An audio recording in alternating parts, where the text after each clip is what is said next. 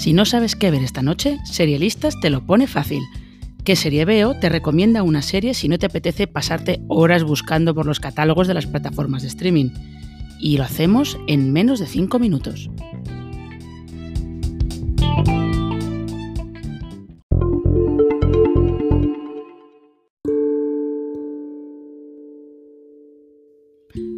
En la literatura fantástica hay varias sagas muy exitosas que han influido a los escritores que se han animado a probar suerte en el género más tarde. Por supuesto, la más influyente de todas es El Señor de los Anillos, de la que podemos decir que puso los cimientos para todas las demás. Y también que su éxito al convertirse en una trilogía de películas llevó igualmente a que se viera que el fantástico podía ser una gallina de huevos de oro a nivel masivo. Y es que antes de que Juego de Tronos se convirtiera en un fenómeno, ya hubo otros intentos de encontrar la nueva El Señor de los Anillos entre diferentes trilogías y sagas literarias. Una de ellas es La Rueda del Tiempo, escrita por Robert Jordan a partir de 1990.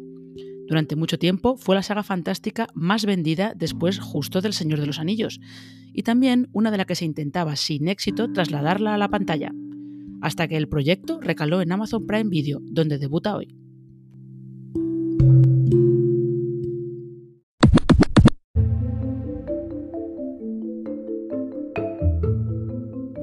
La serie se sitúa en un mundo en el que solo las mujeres pueden dominar la magia que extraen de la luz.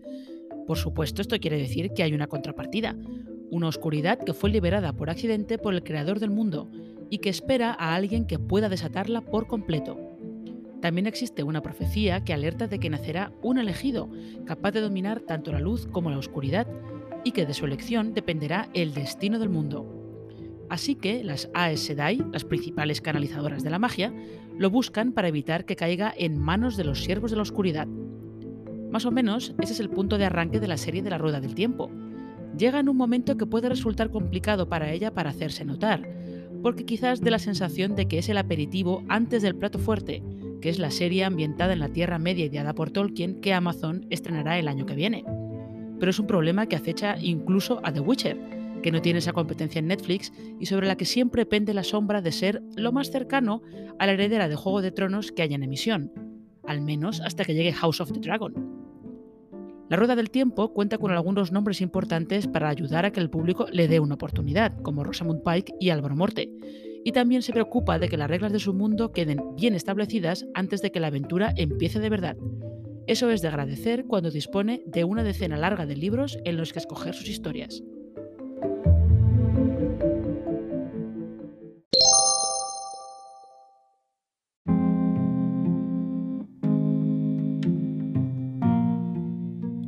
Los amantes de la fantasía van a disfrutar con la serie, que nos devuelve a lo más clásico del género, la lucha del bien contra el mal y la capacidad de los personajes de elegir sus propios caminos, o de aceptar el destino que ya está escrito para ellos. Es además el final del largo viaje que los libros de Jordan emprendieron hasta convertirse en una ficción para Amazon, libros por cierto que han seguido apareciendo después de su muerte en 2007. El encargado de escribir los que el autor dejó inacabados es Brandon Sanderson, uno de los escritores de fantasía más exitosos de la actualidad.